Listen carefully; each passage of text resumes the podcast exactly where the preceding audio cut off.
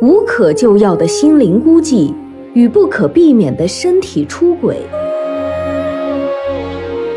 震撼心灵的爱情，妻子痛定思痛，决定离婚，开始自己的事业。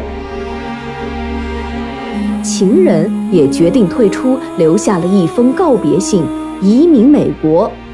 地产大佬爱向何方？何去何从？欢迎聆听广播剧《留守男人》，作者米瑞荣，拟音段小初，混音吴桐。第二十二章。五月十三日晚上的大雨浇散了街头躲避地震的人们，汽车成了许多人的临时避震屋。虽然空间狭小，却是吃的、喝的、铺的、盖的，一应俱全。李海选择住在家里，一来作为业界中人，他相信成都绝大多数房子的质量和抗震能力；二来。他实在不愿意蜷缩在汽车的狭小空间里，甚至也不愿意跑到郊区去和父母同住。待在自己的家里，虽没有吴婷和英子的陪伴，但他也能嗅到家的味道。夜深了，李海合衣躺在客厅的沙发上看电视，几乎所有的电视。都在播放救灾现场的新闻。其实去过灾区以后，才知道这些画面远没有现场来的惨烈。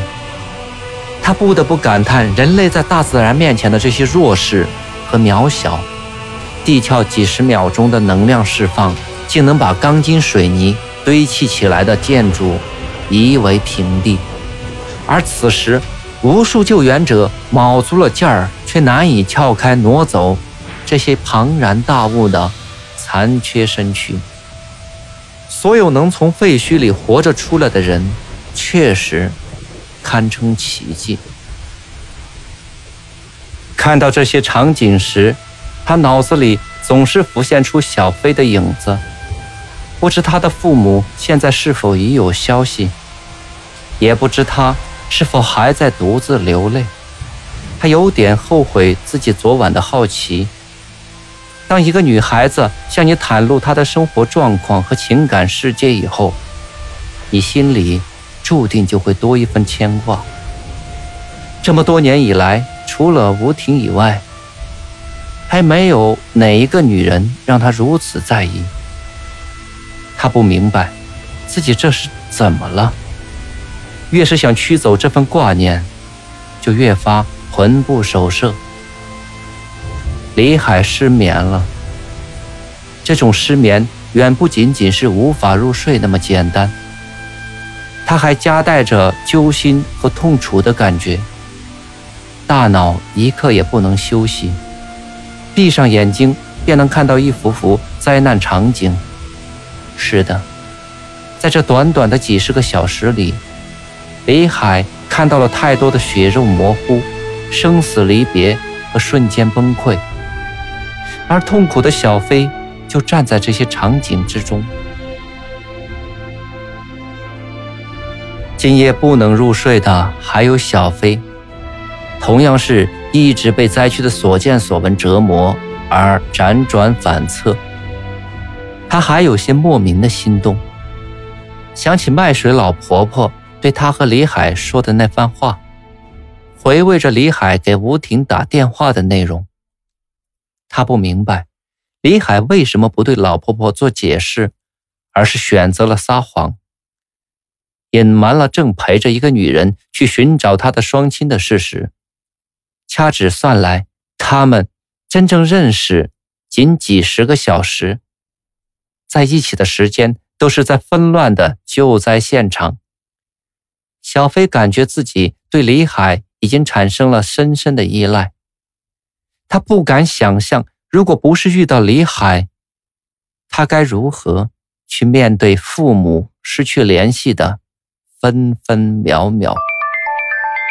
一阵铃声打断了他的思绪，他不假思索地接起电话，便大叫：“是妈妈吗？你们在哪里？说话呀！”“哎，对不起，小飞，是我，李海。”电话里传来了李海深沉的声音。听出小飞的焦急，李海有点后悔了，真不该在这个时候去个电话。听到这个熟悉而又特别想听到的声音。小飞的心脏剧烈跳动起来，甚至有一种要窒息的感觉。李总，是你啊！这么晚了，你还没有休息？小飞的声音有点发颤。对不起啊，也许不该这么晚给你打电话。我就是想问一下，你爸妈有消息了吗？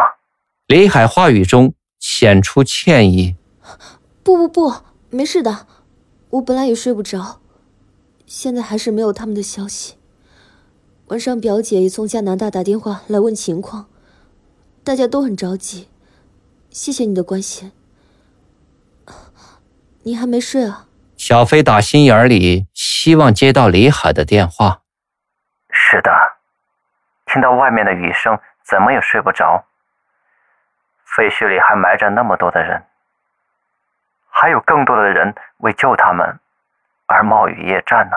北海迟疑了一下，接着说：“小飞，这么晚了，给你打电话是想跟你解释一下下午的事儿。下午什么事？”小飞明知故问：“就是下午老太太说的那事儿。我当时就是顺着她说，免得她没完没了的唠叨，但又怕你误会了，所以说，嗯，给你打个电话。”解释一下，请你不要太在意我说的话，其实没有别的意思。还有，如果黄蓉再来电话，你不要说起我陪你去灾区的事儿。我不想让他们误误解我们的关系。平时能说会道的李海，今天说话小心翼翼的。李总，我知道了，我不会乱想，更不会跟别人乱讲。我知道，你只是同情我的处境，谢谢。我不该给你添乱。我知道我们身份不同，对不起啊，李总。不知原本情绪低落，还是李海的话刺伤了他内心深处的那根脆弱的神经。小飞语无伦次的回复，又像是喃喃自语。小飞的话让李海乱了分寸，其实是他心里放不下这个让他心痛的女孩。他没想到小飞会如此敏感，想解释又一时语塞。小小飞，我，嗯，不是这个意思。怎么说呢？是。我放不下你，呃，这绝对不是怜悯，真的，我控制不住，嗯，对你的担心，我睡不着，就想给你打电话，但是又不知道说什么好，呃，如果伤到你了，我只能说对不起，但是，呃，请你。无论如何都不要拒绝我的帮助。有些事儿，嗯，等灾难过后，我再告诉你吧。呃，小飞，呃，真的，请原谅我。李海的一番话让小飞震惊，他知道这是真情流露。他的话不像马林那样直白和热烈，没有“我爱你”，“我想你”。但他的话却深深地印在了小飞的心里。他不知道接下来会发生什么，但知道此时他的心已经有了归属，哪怕是片刻，哪怕是柏拉图式的。谢谢你，不管你说了什么，不管我们之间发生了什么，永远都不要说原谅两个字，因为只有你。在陪伴我走人生最黑暗的这段路。小飞泣不成声的挂断电话。放下电话的李海心烦意乱，他知道眼前阻隔重重。此时，他那并不年轻的身体里涌起着久违的激情，是那种让人坐立不安的冲动。小飞的心痛与爱交织，痛是因为他最爱的父母，爱是因为那个男人，一个他不能爱又如此仰慕的男人。他们如此的接近，近得来都能感觉到他的心跳。这些年来，他也曾经试图去爱，但心里总是不能泛起涟漪。而今天，他的心里却经历着惊涛骇浪的撞击。电话铃声又响起来，他哭泣着抓起电话：“我真的需要你的支撑，没有你，我会垮掉的。”小飞，你说什么？他是谁？电话里传来马林焦急的声音：“哦，是马林，这么晚了还打电话，我以为是一个朋友的电话，对不起啊。”什么朋友啊？你怎么那样说话？这几天发生了什么？你和谁在一起？马林焦急的问了好多问题。地震快两天了，你在哪里？你跟我联系过吗？还有，我们是什么关系？我和谁在一起？要你同意吗？马林的话显然激恼了小飞。对不起，小飞，都是我不好。地震发生后啊，我一直给你打电话都打不通。当晚我连夜把父母送回老家，一路上不是道路损毁就是交通管制。晚上给你家里打电话又没人接，今天一大早我就往回赶了，又遇上了运送伤员的临时交通管制，耽误了时间。这不刚到家吗？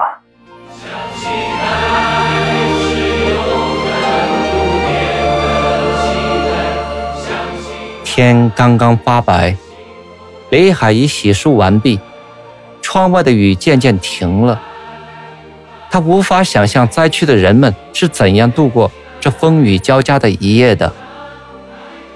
简短的跟吴婷通了个电话，告诉他今天他还会去灾区，或者是那些更需要他的地方。他让吴婷安心睡觉，不必再守候。等到温哥华太阳升起的时候，再与他联系。虽然已经有了李海和父母的消息，但吴婷依然觉得揪心。每天早起的第一件事就是给李海打电话，生怕那漫长的一夜又有恐怖的事情发生。他总觉得李海这两天接电话时有点心不在焉的。他想，也许是在灾区的耳闻目睹。以及公司停工滞销的双重心理压力下，让他不堪重负。他不止一次的劝李海：“回来吧，回到温哥华就安全了。”而李海总是说：“怎么可能呢？如果现在离开了这片灾难的地方，离开了公司，离开了这边的亲人，我还算是个负责任的男人吗？”那我也要买张机票回来陪你。我们生死都要在一起。李海阻止他：“婷婷，你和英子就安心的待在温哥华吧。现在我每天都要去灾区参与救灾，你们回来，我会分心的。”随后，他通过电子加密文件发来了给吴婷的授权书，以及家里所有财产的清单。这种不是生离死别，胜似生离死别的方式。让吴婷每日如坐针毡。此时，他每天唯一能做的就是守候电视，了解来自家乡的灾情报告。感谢聆听、关注、分享。本章播出完毕，敬请期待下一章节。